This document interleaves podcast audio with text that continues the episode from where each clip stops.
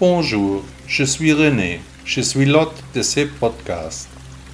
Il y a près de 40 ans, j'étais dans le temple Shaolin en Chine. J'ai vécu de nombreuses années, appris les arts martiaux et le bouddhisme. Aujourd'hui, je transmets les enseignements de Bouddha selon mes idées. Profitez de l'épisode d'aujourd'hui. Vague.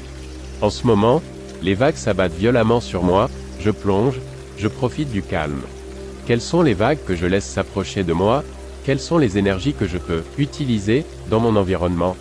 Soyons clairs, la terrible épidémie n'a pas eu lieu. Sans la presse dite de qualité, je n'aurais en aucun cas remarqué l'imminence de la tragédie.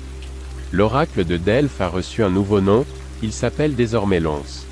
Que vont faire les crachés? Reconnaître leur erreur ou continuer à marcher droit vers le mur? Désormais, les gens ont perdu la foi en la catastrophe, ils ne croient plus un mot des élites. Quel que soit le sujet, tout va vraiment à volo, en Allemagne. La journée d'alerte, l'application d'alerte, l'aéroport, la gare, la gestion de crise, une société divisée. Et quand j'entends dire que les préparatifs de la journée d'alerte allemande ont duré trois ans, tout devient clair pour moi. Une administration monstrueuse bloque le pays. Ici, je n'ai plus l'impression que mon vote fera une différence, peu importe pour qui je vote, l'Allemagne n'est plus qu'un simulacre de démocratie.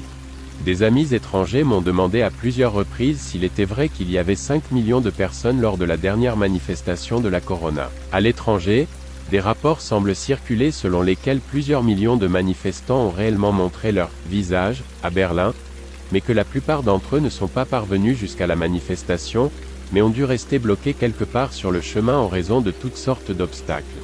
La presse de qualité se répand en chiffres catastrophiques, nous allons mourir, mais j'ai au moins résilié tous les abonnements aux journaux. Ici, on a pu entendre de la part des médias semi-publics qu'il n'y aurait pas eu 50 000 personnes, seulement très peu de manifestants.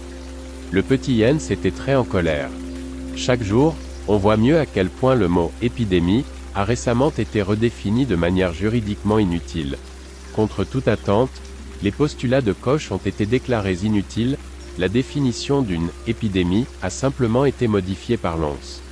Selon l'ancienne définition, le SRAS-CoV-2 ne serait pas une maladie grave et mondiale. Ce qui se passe actuellement n'aurait pas été une épidémie, il y a quelques années. Les vagues qui s'effondrent actuellement sur moi me dérangent, les énergies négatives sont insupportables. La manipulation médiatique est insaisissable, mais l'éveil s'impose. Les fronts s'effritent, l'escroquerie ne peut pas être maintenue, les émissions spéciales sont devenues ordinaires. Les coupables sont dans les rédactions. D'abord les mots s'embrouillent, puis les termes s'embrouillent, et enfin les choses s'embrouillent. Proverbe chinois. Toute erreur comporte trois étapes. Au premier, on lui donne vie, au deuxième, on ne veut pas l'admettre, au troisième, rien ne l'efface. Franz Grillparzer, écrivain autrichien 1791 à 1872. Nous vivons à une époque de moyens parfaits et de buts confus. Albert Einstein, physicien allemand 1879 à 1955. Merci beaucoup d'avoir écouté le blog de Bouddha. N'hésitez pas à visiter mon site web. À demain.